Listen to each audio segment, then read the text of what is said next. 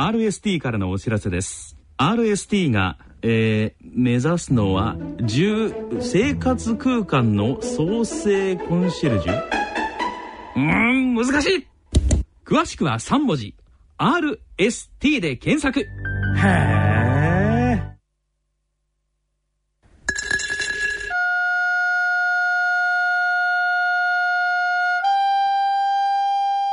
静岡町角電気屋さんのコーナーです聞き手は静岡在住の歌人田中昭義さんです。ご機嫌いかがでしょうか？田中昭義です。静岡町角電気屋さん。このコーナーでは静岡県内各地で商店街などの地域活動を担っておられる電気店の店主の方へのインタビューを通して静岡各地の様子電化製品をめぐるエピソードなどを静岡在住の私歌人田中昭義が伺ってまいります。今月は浜松市の江口電機さんと電話をつないでみたいと思います。江口電機の江口博さん、えー、よろしくお願いします。はいこちらこそよろしくどうぞ、えー、江口さんこの2013年というのは、えー、浜松どんなことあったんでしょうか？これが変わりましたって大きな変わったことはありませんが全国でいろいろやっていた家康君がはい出世2番になったと。一生懸命やって1番になるつもりで皆さん頑張ったですが2番になってしまったと。はい。今の、えーと、家康君というのはゆる,、えー、ゆるキャラグランプリ。で、えー、全国第1位を目指して出世大名家康君と、ね。えー、キャラクターが一生懸命頑張って市長をはじめみんな頑張っていたんですけれども残念ながら1位にはなれず2位になってしまってということでしたけど。そういうことですね。はい。では、えー、江口電機さん50周年ということですけれども、えー、はい、時代時代によってやっぱりあの商品も移り変わりがあったと思うんですけれども、はい、特にこの商品が出てきてすごいなと思った商品とかっていうのは何かありましたか？いや電化製品出た時にはみんなすごいなと思いましたけども、はい、やはりあの始めたばかりは電化製品みんな普及段階で、はい、のテレビが出ても洗濯機が出ても冷蔵庫が出ても皆驚いてた時代じゃないですか。はい。何かエピソードはあります？えー、エピソードっていうかあの洗濯機を売りに行ったら洗濯が女房するでそんなものいらないと言われたのが一番、はい、今印象に残りますねなるほど洗濯機を販売に行ったら奥さんを何のためにもらったんだという 感じで、はい。それはもう奥さんがするものっていうふうに日本中みんなが思っていた時代だったんですかね。そういうことですよね。はい。でもその後洗濯機をはじめいろんな商品がどんどんこう、えー、開発されて電気店を賑わせていったかなと思うんですけれども、はい。はい。印象的な商品他にもありますか？えー、まあ他にもありますが私がその始めた自分はあのものすごくなんていうんですか労働する人ばっかですね。日曜日も仕事もして月に1日か2日しか休みないような時代でしたから、はい、あのそれこそ電気釜一つ売れても嬉しかったです電気釜一つ売れても、今電気釜持ってきてくれって言うとあの怒れるぐらいな利益だったけども当時は電気釜一つ売っても1日生活できたぐらいな時代でした。そうなんです。ちなみにおいくらぐらいだったんでしょうか？その時の値段ですか？はい。大体78000だと思いました。だってそんなにしたんですか？78000円も。あの時のその時の給料が2万円そこそこで、えー、今の30万の給料と違ってものすごく低かったですね。10分の1以下でしたから。だから何を買うにも大変でしたよ。なるほど。今はもう電気っていうとあの確か高いものはあるかもしれないですけれども割と学生さんでも手軽に電化製品揃えられてっていう時代だと思うんですけれども。そうですね。当時はもう一商品一商品がもうあのボーナス何倍分とか給料のどのぐらいとかそんな感じだったんですね。そうですね。はい。え50年前がちょうどラジオからテレビの時代だったということですけれども、はい、テレビにまつわる何かエピソードあります？ええ、だからあのテレビがねあのこんなに声しか出ないのが絵が映ると言って持ってた時に皆さん不思議があるぐらいなあの驚きでしたねはい最初見た人はそれはびっくりしますよねテレビはだから皆さんがどうしてこれに移るようになったということで、あの感心していましたけどね。それをもうあの江口さんのいろんな技術で壊れたものも直されるわけですよね。そうですそうです。そしたら周りの人はだから私みたいな人がまだ25、6でよくこんなテレビが映らなくなったのが映るようにしたって言ってまだ感心した時代ですね。街中の人たちから称賛を浴びてっていう時代だったんですかね。そうですね。電気屋さんがもう尊敬されていた時代。そうですね。その時はね。その頃は周りの商店街は、えー、どんなお店があったり活気ありました？そうですね。今の時代と違ってみんな小さな店があっちこっち専門店ばかりですね。はい。食料品にしろ医療品にしろ皆個人の専門店ばかりの店ですね。今浜松の商店街ってどんな風に変わられてます？うん、どんな風に変わったと言いますと、今、小さなその昔からの商店街がほとんど消えてしまって、本当にこれしかないといういい商品を売ってる店しか残っていないじゃないですか。なるほど。江口さんのところ、えー今皆、あの、大手スーパーへ集まってしまったと。なるほど。大手量販店に、えーお客さんは行ってしまうと。でもそういう中でも、また、えー江口さんのお店屋さんだからっていうお客さんもいらっしゃいますよねえ。ーあの、商売始めた時からずっとついてくるお客さんまだいますからね。はい。50年ずやっぱっとお客り、あの、スーパーの値段と比べるのと違って、やはり人間関係でつながってるというお客さんが多いですね。人間関係。はい。はい50年どんなところをモットーに、えー営業されてきたんでしょうか？どんなところって、あの、お客さんを大事にするには、私なんか、あの、親兄弟よりもお客さんの方へ大事にするぐらいでないと、今、続きませんよ。なるほど。はい。親兄弟よりもお客さん。例えばそうもうでそう、大事にしないとね。親兄弟は同じく血がつながってるから甘えてもいいけど、お客さんはそんなわけにいきませんから。そうですね。お客さんからもう電球1個変えてほしいんだけどっていう時にももうすぐ駆けつけるような感じだったんですか？ええそうですね。はい、あ何かのこうそれこそあのよく皆さんカタログ持っててあれがいいだこれがいいだって言うんですが今まで付き合ってるお客さんはテレビが潰れたで持ってきてクーラーが潰れたで持ってきたということでカタログもいらなくて今商売できるような時代になりましたね、はいうちのお客さんのみは私のついてるお客さんのみははい。なるほど。今は、えっ、と、でも、まだお客さんも、こう、あれしてほしい、これしてほしいっていうリクエストは結構あるわけですよね。あもちろんありますね、どんなお客さんの声が多くなってきてます？どんなお客さんの声って言いますと、あもう限られた、あのー古い付き合いですから、これと言ってわがままを言う人はありありませんし、ただ今はね、お客さん変わったなというのはね、えー量販店で買ってきましてね、故障して、付け固まりとか、いろいろ技術的なことが量販店ではやってくれないから、はい。それが私のところへ来るというようなことが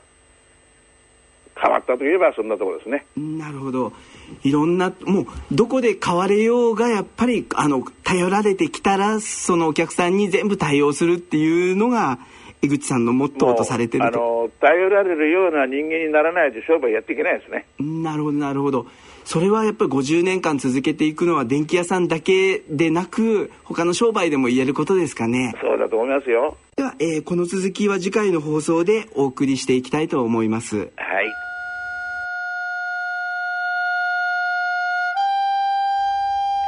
静岡町角電気屋さんのコーナーでした聞き手は静岡在住の歌人田中昭義さんでしたそれではここで音楽をお聴きいただきましょうお聴きいただきます曲は2013年のラジオ日経大人のバンド大賞のグランプリ受賞バンドクエーカーによるセシルです「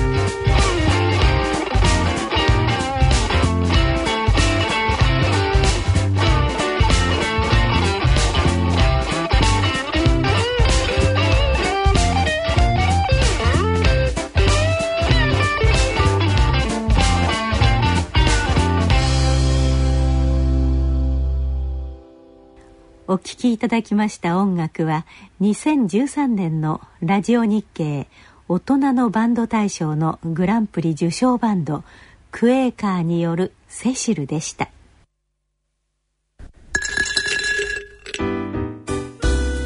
大人のための大人のラジオ教育と犯罪のコーナーです。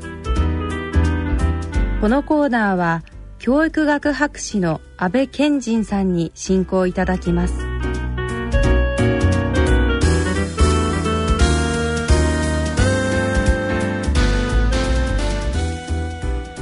皆さんこんばんは、えー、元気にしてらっしゃいますか？私はちょっとね、えー、非常にまあこの番組の収録が最近気に入ってまして今日特にですねあのー、スタジオをわざと暗くしてですねまあ言ってみたら裸電球っていうのはそれほどあのラジオ日経貧乏でもありませんけど裸電球っぽい電気がスタジオの中にまあ部屋の広さに言ったらまあ6畳ぐらいでしょうか？に2つついてるだけなんですよね。だけどもともとねラジオってそういう雰囲気のものなんじゃないのかなって思うんですよ。やっぱりなんかこの雰囲気でねその音が流れてるけどそれぞれは画面に縛られるわけではなくおのおののことをやりながらそこに何かこの BGM のように音が流れながらちょっと面白いなって思うとクククッと耳が動いてしまうみたいなそういうもんじゃないかなって思うんですけどね。まああの単なるちょっと導入の部分なんですけど。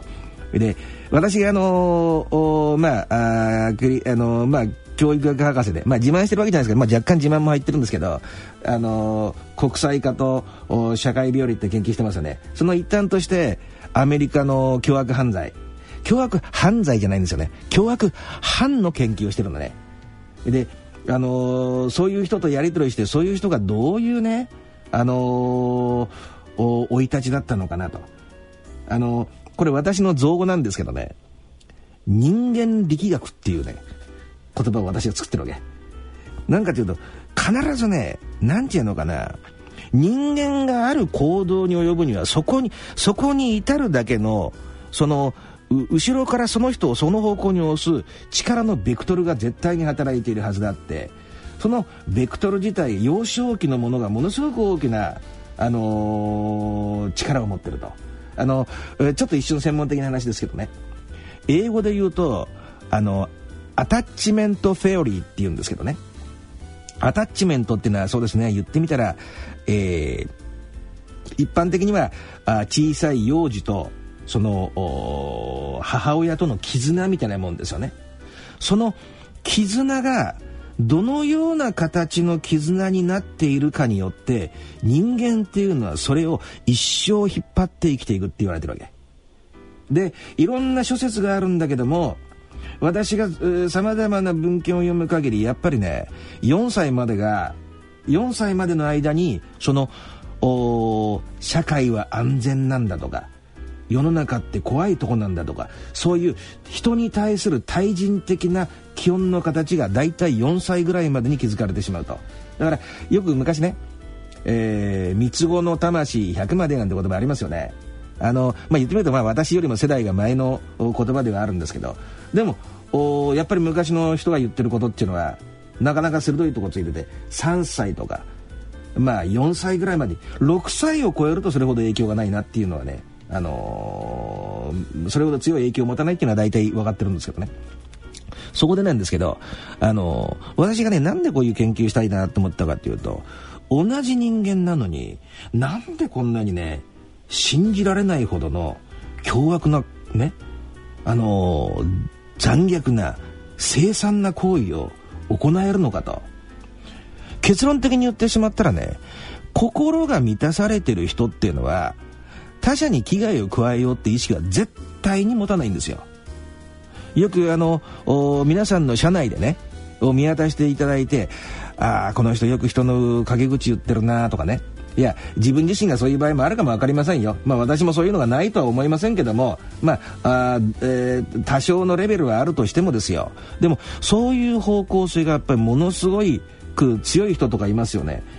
やっぱりそういう人っていうのは心の中に攻撃性を秘めてるんだけど攻撃性を直接的に出さない。攻撃性が直接外に出せない環境で育った人っていうのが間接的にあのー、まあ嫌がらせをしてみたり無視をしてみたりとか村八分にしてみたりっていうそういうやり方を使うって言われるんですけどね。まあちょっと元に戻りますけどこの凶悪さって何なのかなって。これでもあのー、聞いてるリスナーのねあなたね。どうでしょ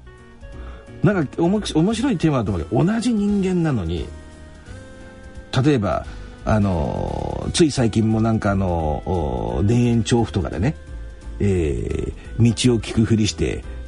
女子高生を引き止め女子中学生だったかな？を引き止めて車の中に乗せてと。私ものすごくねそういう行為に対してあの憤りを覚えるの。なんでかっていうとこういう事件があると親切な人が減ってっちゃうのね。社会の中に。親切な行為をしてそれを食い物にしようとする人がいることによって社会が劇的になんていうか冷たい社会になっちゃうっていうのはものすごく嫌でね。だからこれはやっぱりね、あの、ここ誤解しないでいただきたいんだけども、そういう犯行を行った人も、おそらくは恵まれた環境が育ってなかったのは間違いないと思う。私はもう刑務所でもたくさん面接を行ってますからね。なんだけども、それとこれとは別なわけ。よくあのー、万引きとかをしてね、いや、実はものすごくお腹が空いていたんですとか、貧乏だったんですとかね。それはそうかもしれないけどもだからといって人のものを取っていいとは限らない人のものを取っていいってことは人の領域を侵害していいっていうことにならないわけ。それはやっぱり社会がきちっとしたルールのもとに法律っていうものをやっぱり作ってどんな事情であれやっぱりその一線を越えたらきちっと罰則が待ってるんだっていう形は徹底しないと、あのー、言ってみたら方向性のない社会になっちゃうしあの安全な社会っていうのは築けないっていうことはこれ私の意見じゃなくてそういうもうきちっとしたその研究がなされてるわけ。でねあのー、先ほどの凶暴性とかっていう話なんだけども英語で言うと前も言いましたけどイーブルと EVIL なんですよね。そうするとねこうなんですよね。ずこのところずっと調べてるとまあいろんな、あのー、連続殺人犯大量殺人犯ギャング刑務所の中のギャングマフィアからバイクに乗ってるバイクのギャング。まあアメリカですからね。あと忘れがちなのがあの KKK とかね。白人至上主義とか。あとまあ、宗教をものすごく前面に出す過激的な宗教の人もいる。した時にねいろんなそういう人たちとやり取りをしたりして生い立ちとかを間接的に聞いたりしてみますとね不思議なことに、たその、本当に、あのー、幼少期が、あのー、過酷だった人っていうのは、どうしてもやっぱりね、その連続殺人系とか、まあ、大量殺人系とか、そういう方向に行ってしまうなっていうのをちょっと直感的に感じてるんですよね。で、不思議とね、あのー、ああいうイタリアンマフィアの人とかいますよね。まあ皆さんその、そういうのをほら映画とかでしか見たことない方もわかりますけど、私って直接そういう人とやり取りしたりしてるわけですよ。そうするとね、生い立ちを聞いてみると別にその、日本の中学校の時にちょっとぐれてしまう人とか暴走族になってしまう人とか、まあ、今最近暴走族って少ないみたいですけどねでもそういう人たちと大して変わらないレベルの生い立ちなんですよ例えばあのー、そのマフィアのね結構トップの方の人ですよ。それで、やっぱり殺人罪とかで、あのー、あれしちゃってるんですけど、やっぱりお父さんが、えー、まあ石職人なんですよね。お母さんもすごく優しい人で、あのー、全然コミュニケーションを取ってるからには全然しっかりした立派な人ですよ。立派っていうちょっと語源がありますけどね、犯罪を犯しちゃってるわけですから、あの、人としては、あの、普通の人だったら気づかないような感じの人ですよ。ですけどね、やっぱり一線を越えてしまってるっていう事実は否定できないわけでしょ。そうするとねそこにはねその生い立ちだけでそういう歪んだあ方向に行く人と途中からある種の考え方が混ざり込んでその方向に引っ張られていく人との大きく2種類があるような感じが最近してるの。なんか言ってること分かりますかね？あのその例えばマフィアだとするとねあのそういう闇の社会の掟っていうのがあってこのマフィアっていう社会のあの英語の人たちはラ・コザ・ノストラっていうんですよ。ね、でそのこの秘密の我々だけのグループなんだっていうことなんだけどそのグループの中の掟が掟があって言ってみたらそのグループの掟に従うこと社会の掟を無視して自分たちの世界の掟に従うことが美学なんだと。言ってみたらちょっと語弊はあるかもわからないけど侍道とかそういうのと同じようなもんだと思う。その武士道とか。なんか、あのー、昔はその中心蔵なんかもそうでしょ。基本的に殺人することがいいことだと思わないけども主君に仕えてみたいな部分があるわけですよね。それと同じような途中から美学に引きずられて走っているタイプの人がかなりいるなって。だから先ほどちょっとね、あのー、しっかりした人ですよって言った時に、まあ、宮崎さんがちょっとまあ意見にしわ寄せたんだけどもあのその言わんとしてることはねその人を叩いてるわけじゃないんですよ。あのね普通の人なんですけどもで多少のその恵まれない幼少期の状況はあったとしてもそこに思想性が混じっちゃってあとはその思想性を追求することもしくはビジネスになっちゃってビジネスを追求することが自分の美学だっていうふうになっていてその生き残るためには組織を守るためには仕方なかったんだっていう形でそれでも結構20人殺したりとかね。そういうことが結構あるわけですよ。でもそういうね恵まれない環境だけじゃないタイプはものすごく強いなと。で私のこれまでの直感ですとねあのー、KKK とかその本当の白人修行主義ありますよね。この人たちが本当にブロックが硬いですよね。あの陰口とかあ非難とかじゃなくて本当に、まあ、私自身も東洋人ですよね。ふとやっぱり手紙の返事すらよこさないですよ。もうそういう面では思想性思想的排他性っていうものが一番強いのは宗教的にな原理主義を抱えてしまってる。もしくは人種的な原理主義を抱えてしまってる人ってものすごくそういうのが強いなっていう感じはしてますよね。だからあのー、前にも言ったことなんですがねここをよく聞いてほしい、あのー、ただ面白がってこんな話をしてるんじゃなくてこの前も言いましたけどこれどうやったら解決できるんかって話ですよ。その時にね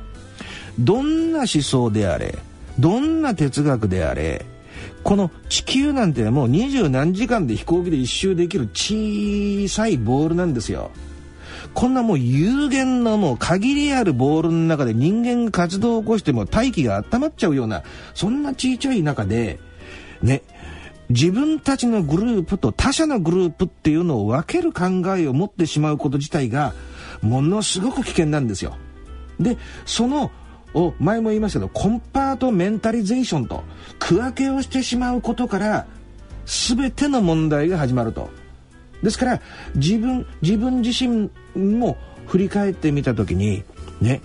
確かに気の合わない人はいるけどそれを最後まで区切って完全に区切ってあいつ会社クビにしてやろうとかそう思い始めてきた時にちょっと自分も危険なんだなっていう意識を持ち始めていく必要があると思うわけ。だからこのコンパートメンタリゼーション自分のグループと他者英語で言うと「アス」私たちと「アダーズ」他者っていうのを「アス」と「ゼム」って分けるんですけどね彼らと私たちと。そういう考えを少しずつなくしていくこと是正していくっていうことがより社会をね安全な場所にしていく本当に大きな鍵の一つじゃないのかなって最近思ってます。